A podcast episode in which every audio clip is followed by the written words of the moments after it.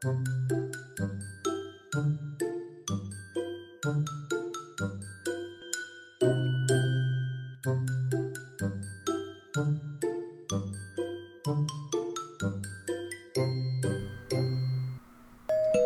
白哥们集合喽！哎，是不是很多人都想要进到行销领域？可是因为不是本科系，没有相关背景，也没有进过行销相关的公司实习，所以连想要真的尝试看看都很难啊。嗯，我觉得比较重要的是，面试者他会不会自己去学习？因为就算没有经历的话，你还可以透过很多管道跟资源去得到相关的知识，或者是去累积你的作品集。所以，比如说现在有很多线上课程啊，或者是你可以在网络上找到很多，例如像 GA 证照，在网络上都有一堆资源。所以，其实你就算没有去得到行呃行销相关的实习工作，你也可以自己去。考到 GA 的证照，所以这两个其实是不冲不冲突的。那而且行销需要很多新的知识，所以主动学习对行销人来说会是比较重要。那今天呢，我们就要来讲关于小白哥，如果你是非行销科系的人，你要怎么去替自己培养行销的经验？其实就算是没有行销的经验，你还是有机会可以进入到行销领域的。对的。嗨，大家好，我是 Alice。不知道你们还记不记得前几集的主题？把握三个关键，让你的履历点石成金呢？在那一集里面，我们写我们介绍了写好一份履历，你应该要注意哪些？而其中有提到，如果你没有相关经历，要怎么办？当时就只有简单概带过去。那在这一集，我们会做详细的讨论。那我们收集了几个行呃职场小白哥最常问的行销相关的问题。嗯，可能像我自己啊，就有一个问题困扰我超久，就是啊，不是本科系的学生也可以进到行销领域吗？本科系是什么？就是像像我妹妹，她就是气管系，然后她就会学像是 Excel 啊，或是就是各种什么概论的，然后什么行销管理的，然后也有个朋友是工业工程管理，然后他们也会。碰到像是 Excel 这些东西，或者是他们讨论企业个案这些，那我自己因为不是这些科系，我就觉得说，好像很多基本该知道的理论我都没有概念这样。Excel 其实 Excel 应该是大家都知道的事情吧？可是他们就会学的感觉很深啊。嗯，其实我觉得。学校里面教的比较多是概念跟理论的东西，那顶多呢，你就是学了之后，你会有很多听起来很厉害的专有名词可以用。那你可能在做简报或者是在做提案的时候，会让你的主管或是让你的客户觉得，哎，你好像很厉害。比如说什么四 P 啊，然后什么用一堆模型来讲你的概念，那其实可能跟你用一般话讲概念的这两个。叙述的方式会让人家觉得你的专业感不同。那除了专业感呢？没有了，除了专业感就没有了。对，所以应该说，因为其实要看你要应征的行销工作是什么。如果你是要应征比较实际层面的，就是他真的要，比如说我真的要进粉丝团，或者是真的要进 YouTube，那你不管有没有行销相关的科系的背景。可能主考官或者是面试官，他在去看要不要用你的时候，是看你有没有真正的操作的经验。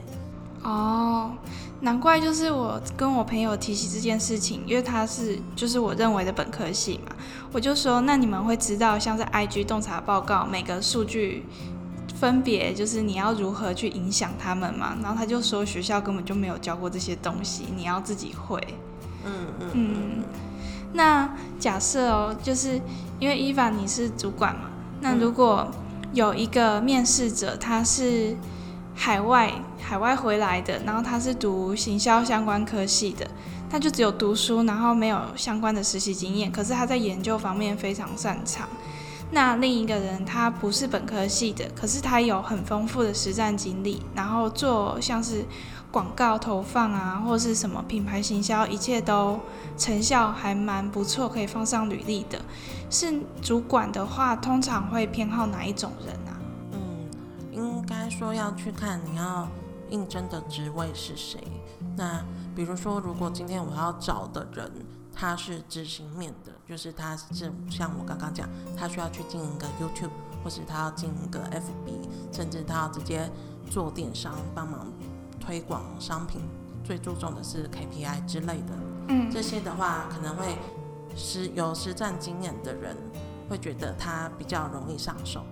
嗯，对，那这是第一个。那如果我今天要找的是，比如说我是要做市场分析，或者是我要去评估这个产品之后的长期规划等等的，这些可能就会需要比较比较深入的知识，那或者是他可能需要有做过问卷的经验啊，或者是他甚至要有资料探勘或数据分析的能力。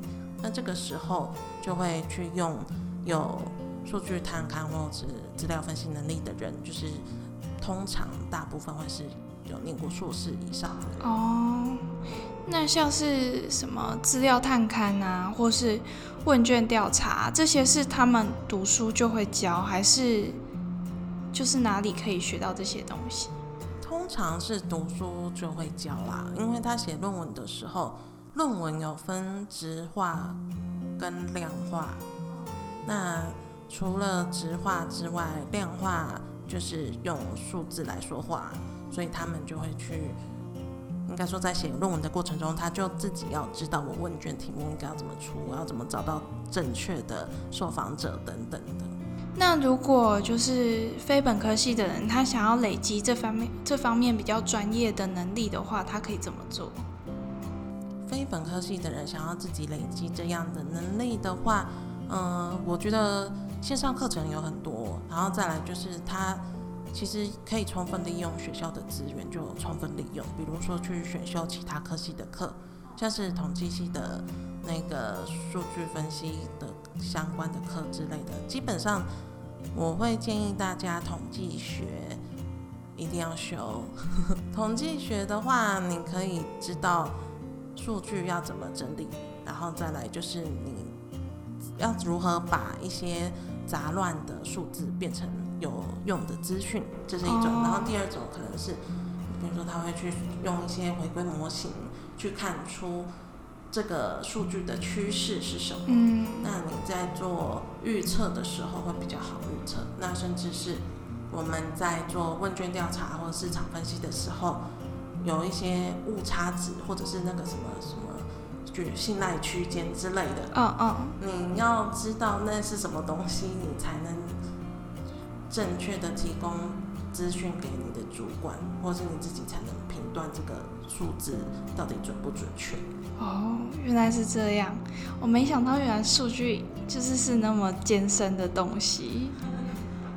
呃，看到数学就头痛。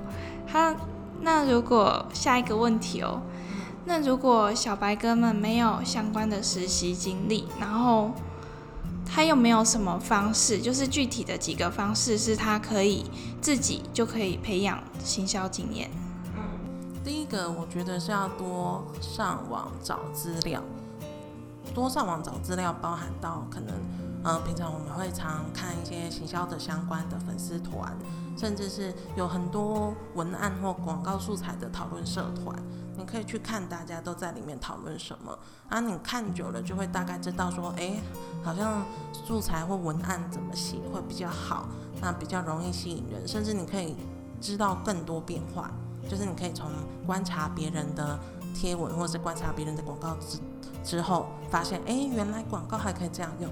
像我们，嗯、像大家应该都有在看泰国的广告，就觉得很有趣嘛。你知道吗？我不知道。有一个粉丝团叫广告裁判，嗯然嗯后广告裁判他也有 YouTube 频道，然后他也有 Line，那你们可以去搜去搜寻广告裁判，然后他每天都会发至少一篇的广告的影片的文章出来。在 YouTube 上吗？对，他会去呃，可能是有点类似像去找收集全球的影片，然后来分享跟翻译给大家。是搜寻各种有趣的广告收集起来。对，哦，感觉不错哎，因为我觉得就是像去看社团啊，或者是多多看这些影片，或是人家的行销作品，然后就渐渐的你会。虽然没有说模仿，可是就可以培养自己对于行销的敏锐度，就是你可以更有感觉的说，哦，我觉得这样子做的话，就是会更吸引人之类的那种比较细微的感觉上的培养。对，然后除了这个之外，刚刚有讲到模仿也是很重要的，就是你看了之后，你就要试着去写，试着去做。所以像。呃，以前大家在练习作文的时候，不是都是会看别人写的小说，或者看别人写的诗或散文，然后写完之后，你就会发现，哎，你自己在那段时间在写出来的文字会很类似那个文风。对对，所以就是用这样子的方式，你去得到的一些行销或者是广告的相关的概念的时候，你就。可以想到说，哎，好像可以用在什么地方？那像我的话，就会赶快把它写在我的笔记本里面。那我的笔记本里面就会有很多类似的发散的想法，所以只等到下次或者是之后有机会，刚好遇到类似可以用到的状况的时候，就可以去把它拿出来用。哦，那这样像是文案其实是可以自己练习的嘛？那这样伊娃你自己练习的时候，你都是怎么做？呃，文案的练习的话，部落格我超级推荐大家写部落格，不管你们用什么方式，像可以写在 Medium 啊，或者是写在皮克邦，只只要有地方可以写就好了。那尽量让自己每一天都可以产出一些文字出来，每一天可能有点难，你们可以呃至少一个礼拜要有一些字写出来。对，因为大家现在很常发。I G 或是很常发 F B，所以你已经快要失去写长文的能力了。所以你要利用这样强迫自己的方式训练自己写大概字数至少要四五百字以上的文章，那培养你的手感。嗯嗯。对啊，就是有时候我会觉得说，因为我自己就很喜欢写文案，就是写久以后它会变成一种习惯，然后没写我就会有一种受不了的感觉，就觉得哦，好像该说点什么。然后，而且我觉得常常写你也会透过每一篇的成效知道说，哦，这一篇我有没有写的够到位，然后这一篇是不是有办法引起大家的共鸣。那除此之外，我也觉得除了写文案，那自己创立一个粉丝专业也是很好的方式。刚刚提到写部落格嘛，那是比较偏文案的，就是比较长期的，或者是学习 SEO 方面的。那关于像是 IGFB 的社群经营，我觉得反而就像是让你可以快速的跟受众，就是跟自己的粉丝接触的方式。因为你的现实动态一发出去，你就可以知道自己的回馈怎么样，不像部落格比较长期。然后再加上 IG，它有很多像现实动态，你有很多功能可以做。然后像是你的版面要怎么设计，你的字界你应该要怎么打，你的 Hashtag 要怎么下，你的文案架构，你要如何用短篇的文案去吸引到很多人帮你按赞、增强、增长、分享这些，我觉得都是你在做粉丝专业的时候可以一步一步去学的。嗯嗯嗯像大家可能会觉得做粉丝专业，或是做一个品牌的，或者一个公共的 IG，觉得很难，觉得自己没办法。但是每个人应该都有个人的 IG 或个人的 FB 吧？那甚至你们自己会有自己的 Line 的 Line 的群组。我，嗯，我常在跟朋友说，其实我们在 Line 群组里面，只要超过十个人，你写出来的文字呢，就一定要有 CTA，不然就没有人看得懂。那 C T A C T A 呢，就是呃叫大家来做动作，对，比如说我可能会有些人呢，他想要去看一部电影，他就贴了一个影评的链接来，听完就没事了。然后他期待有人会说，哎，这好像不错，那我们要不要去看？但通常贴链接来的都没事，都没有什么下文。可是不说的话，人家会不知道说。嗯，是什么时候要跟我去看？嗯，这是什么时候上映？就是你没有直接说几点、什么时候去看，然后几个人去看，这些你不讲清楚，他们就会觉得哦，我等有人邀请我再去好了。对，所以他们可能甚至也不知道你是想要邀他，他只是想说，哦，你只是贴一个新闻过来。嗯嗯嗯。对，所以其实，嗯，我们在网络上看到的行销相关的应用，最根本的就是在人跟人之间的互动嘛。所以你要去知道怎么可以用在你的生活周遭，甚至你可能我们会发现有一些人的个版呃个版或 FB 的贴文，它分享数跟按赞数也都很高啊。嗯嗯，对啊，就是我觉得其实行销就是行销会。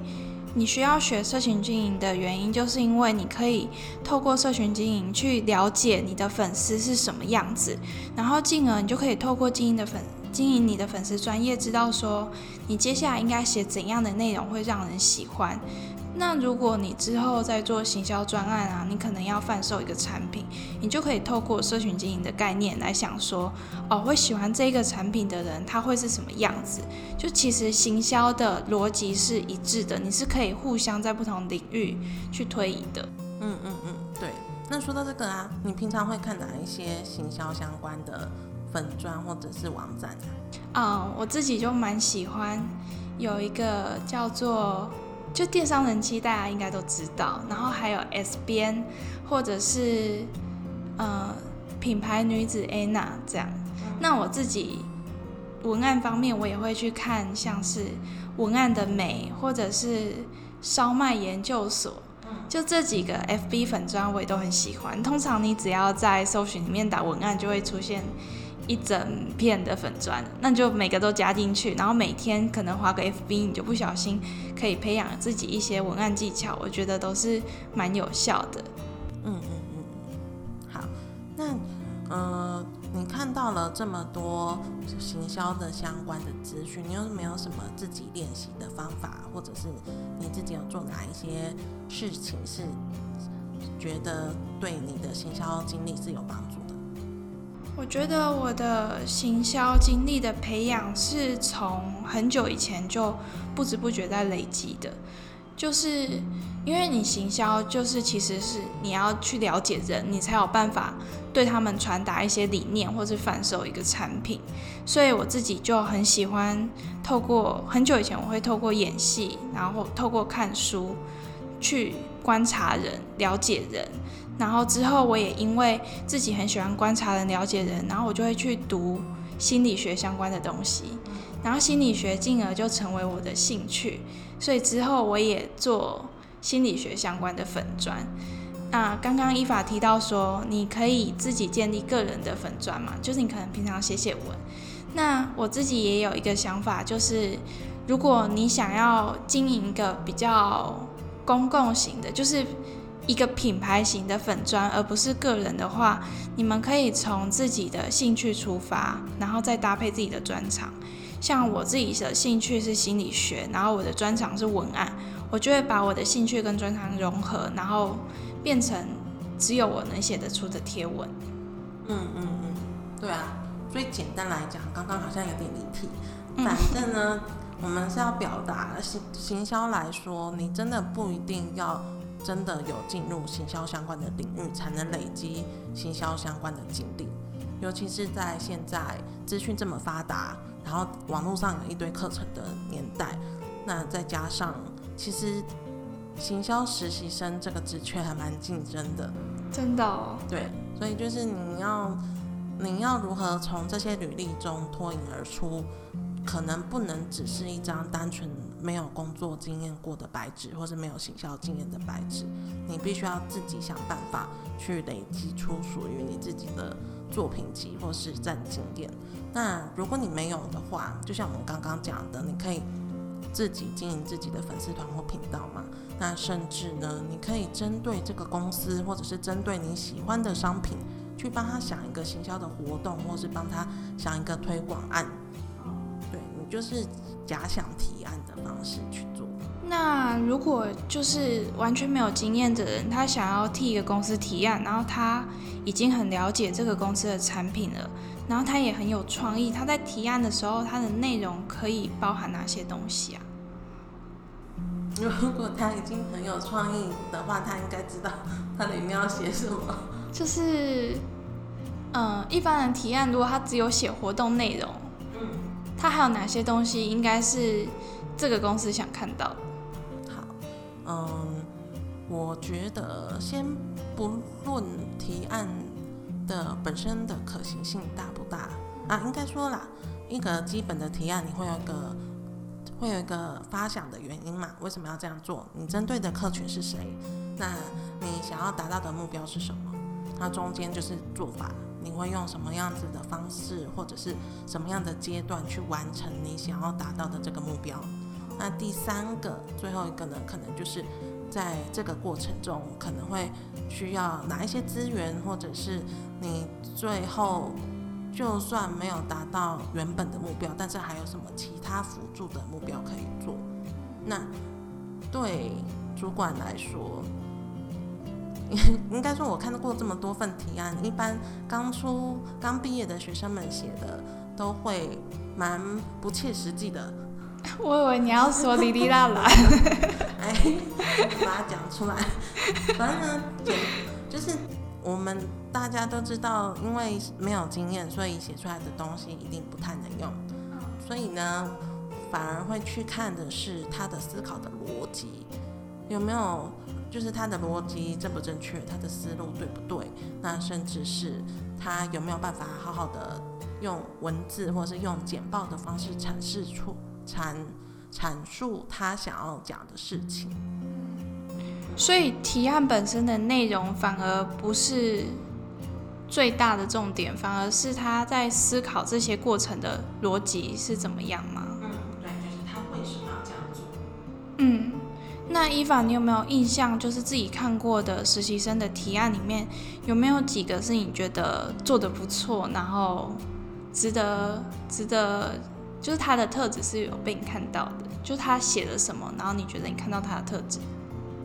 我这个案例不是提案的案例，但是是他讲他之前他们在参加行销竞赛的时候做了一系列的推广，就是他们那个时候好像是要把。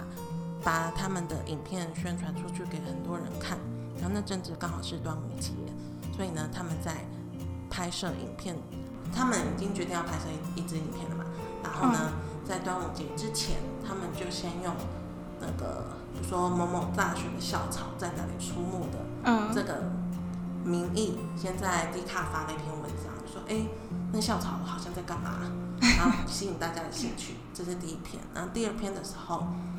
校草就出来回复，就说：“哦，没有啦，我们在准备那个毕业制作的影片。”嗯，然后就在这是第二篇，然后第三篇呢，可能就会开始有各个地方，比如说在某个角落看到有人拿着蛋，不知道在干嘛。好有趣哦，这各种埋伏笔。对，一一篇一篇的出，嗯，应该说他们有各种追踪之后呢，最后一篇才是他们的立蛋的影片。嗯嗯，那因为这样子的宣传跟曝光，比如说东森啊，或者是大家常在 FB 常看的那个，呃，ET Today 等等的，就跑去问他们说，可不可以授权这支影片给他们？好扯哦。对，然后最后那支影片就爆红。哦。应该说，我觉得他好的重点不是在他拍的那支影片，而是在他为了推广这个影片做了这些一系列的规划。嗯嗯。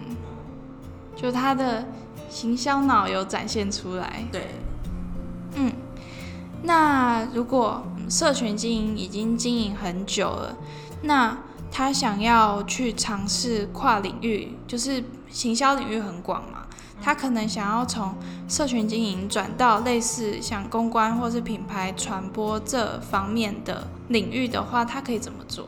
嗯，呃，跨领域的部分呢，其实。应该说，所有的是所有的行销相关，不管是内容行销、社群行销、超呃等等的行销，最后围绕的都是人，因为他都是要跟人卖东西给人，或是邀请人来对他做某些动作。我们要去把这些动作细节拆分出来，找出它的共同性。举例来说，今天假设我们想，呃，您原本是在做小编，但是你想要去活动公关公司。那活动公关公司，它可能会常需要办活动嘛？那你看活动公关公司有活动，那他们的活动有可能是线上活动，也有可能是线下活动。应该说这两个一定都会有。那你现在是小编，所以你可以掌握的地方是线上活动的部分，就你可以开始去想说，你要不要，你要怎么在你的粉砖里面办一个活动？那这个活动的目的是什么？如果是线上活动的话，你最后希望这些人可以变成什么样子？比如说，你可能一开始都是打流量，所以希望累积很多人来。那现在想要开始培养粉丝的忠诚度了，所以你可能可以，呃，比如说出一个小考题，就说，呃，想要考考大家对我们这个品牌的认知程度在哪边？让他完成这个题目之后，几分以上就可以得到什么东西？所以大家可以透过这样的一个活动去熟悉，说，哎，原来这个品牌可能有哪一些东西是我原本不知道的，这是第一种方式嘛。那再来的话，可能像有一些人，尤其是 KOL，他呃，FB 可能常常办抽奖活动，那个就已经是增加互动的方式。但是他为什么他们要办线下的见面会？我觉得是培养一群更死忠的粉丝。对，就是他想要拉近他跟粉丝之间的关系。人家说见面三分情嘛，你有真的看到他本人？发现哎，他本人其实很有亲和力，或是他本人的个性跟特质，你让你更喜欢他等等的，所以你就会去思考说，为什么你要办活动，跟你应该要用线上或线下的方式呈现，或者是你今天要办活动的时候要找谁来，才有办法有更加成的效果。嗯，所以这些都是办活动共通的思考逻辑，就是你为什么要办嘛，然后你要办给谁，然后最后希望有什么效果。所以在你的社群或者是在你的粉钻上面做了这些事情，然后你也得到了一定的实验跟一定的结果出来之后，你拿这个经历去跟你的新的活动行销公司的或活动公关公司的面试官讲，那他就会觉得你有办活动的经验。哦，所以线上的行销活动其实也可以算是品牌传播的一种之类的，就是你可以自己去想很多行销活动，然后把它转化成别的领域也可以通用的知识。嗯，没错。嗯，那我小总结一下，其实要进到行销领域的门槛并不高，因为行销主要着重的是实战能力，还有就类似网感的培养。嗯，你可以在大学的时候修很多。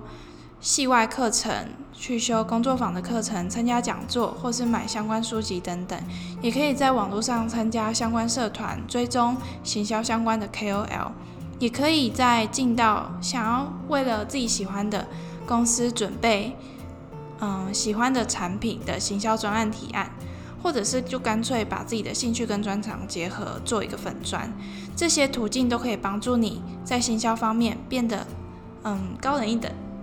嗯，没错。好，那所以我们今天的内容就到这边喽。